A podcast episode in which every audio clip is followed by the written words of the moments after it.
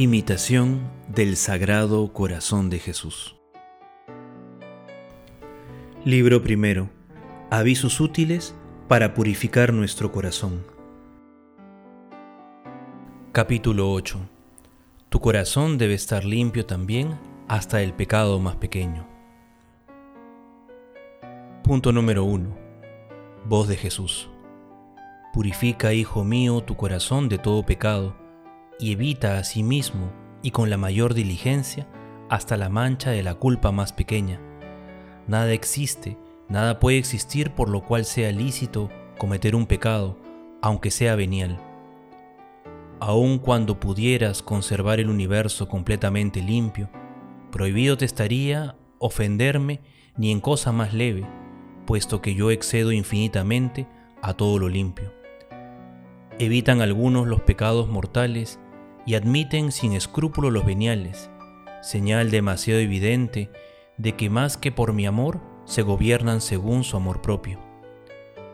Pero infelices experimentarán para su propio daño como se engañaron a sí mismos. El que desprecia las cosas pequeñas cae poco a poco en las grandes y acostumbrándose insensiblemente a juzgarlo todo pequeño, juzgará todavía que obra bien admitiendo lo grave sin gran remordimiento de la conciencia. Cuando ayude a un insensato a marchar por las orillas de un precipicio, sucederá justamente que deslizándose el pie caiga en un profundo abismo.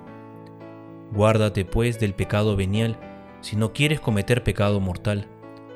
Tanto tiempo expones a peligro tu salvación cuanto eres indulgente con las faltas pequeñas. Incorde Yesu.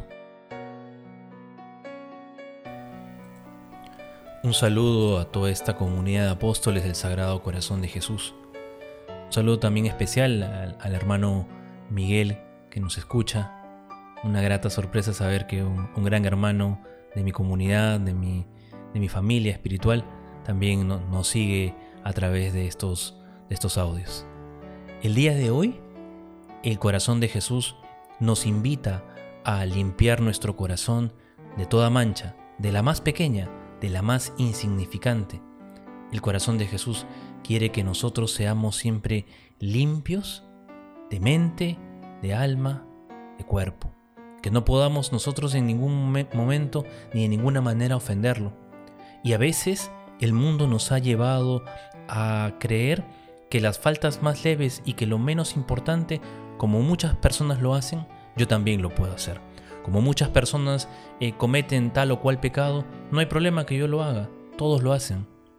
Nuestra vocación de cristianos, de católicos, es una vocación a amar y tenemos que ir contra corriente, tenemos que, ir en contra de lo que eh, políticamente correcto, lo lógico para el mundo, es como dice la Sagrada Escritura, ¿no? Lo, que es, lo que es normal para todos, Jesucristo lo ha hecho distinto en el cristianismo, lo ha hecho diferente para nosotros. Nos quiere, nos quiere demostrar Jesucristo que, por ejemplo, cuando Él decía, o cuando, te, o cuando, o cuando decían, si tu hermano te ofende, repréndelo o devuélvele la ofensa. Pero Jesucristo que nos invita, si alguien te ofende, ámalo. Ámalo y, y ámalo con más dedicación y con más amor hasta que con otras personas, porque este hermano, porque tu amor no está llamado a ser un amor natural, sino un amor sobrenatural. El corazón de Jesús quiere eso también de nosotros, quiere que nosotros eh, no pensemos como los demás, no dejemos pasar, no tengamos una conciencia tan poco cuidada que permitamos o, con, a conciencia, o consintamos, mejor dicho, eh, esas faltas pequeñas. De las grandes podemos salvarnos y, las podemos reconocer, pero las faltas pequeñas, los pecados veniales, también hay que, tener mucho ojo, hay que tener mucho cuidado, mucha delicadeza. Hay que ser, en, cierto sentido, escrupuloso. En cierto sentido. ¿no? Tener, tener ese santo deseo de no querer ofender a, Dios, de que no querer dañar el corazón de Cristo. El día de hoy, hermano, te propongo que hagas un buen examen de conciencia y veas aquellas faltas veniales que pueden estar eh, sucediendo eh, en, tu vida y, que estamos cayendo eh, sin darnos cuenta a veces o pensando que o, acallando nuestra conciencia que nos dice hey esto que has hecho no lo has hecho bien, o no es, no es lo adecuado, no has respondido bien, no has actuado de la mejor manera. Entonces, y poco a poco vayamos nosotros identificando y, cada, y en cada confesión, en cada examen de conciencia, vamos pidiéndole perdón a Dios por esa pequeña falta, para poco a poco ir limpiando nuestra alma, nuestro corazón, y que el, y que el Sagrado Corazón de Jesús pueda venir y vivir ahí con nosotros, pueda sentar su trono ahí. En este tiempo de Adviento que nos preparamos para la venida de nuestro Señor, en este Adviento que nos invita a, a preparar la llegada, ¿a dónde va a llegar Jesús?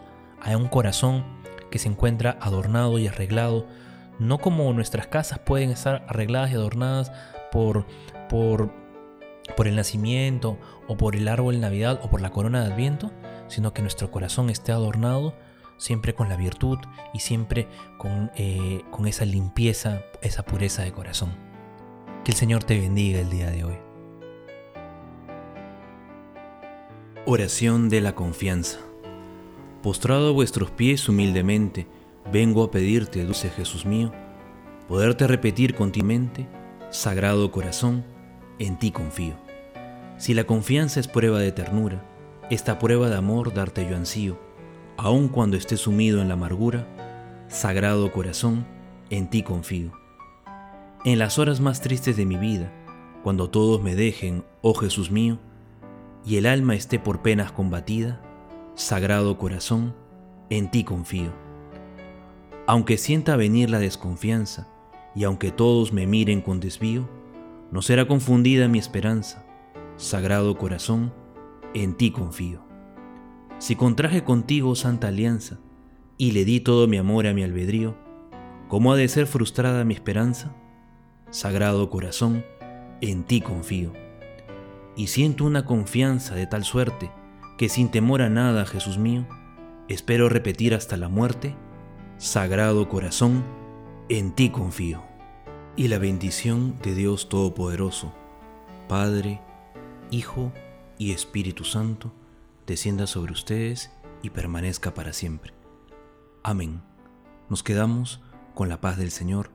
Demos gracias a Dios.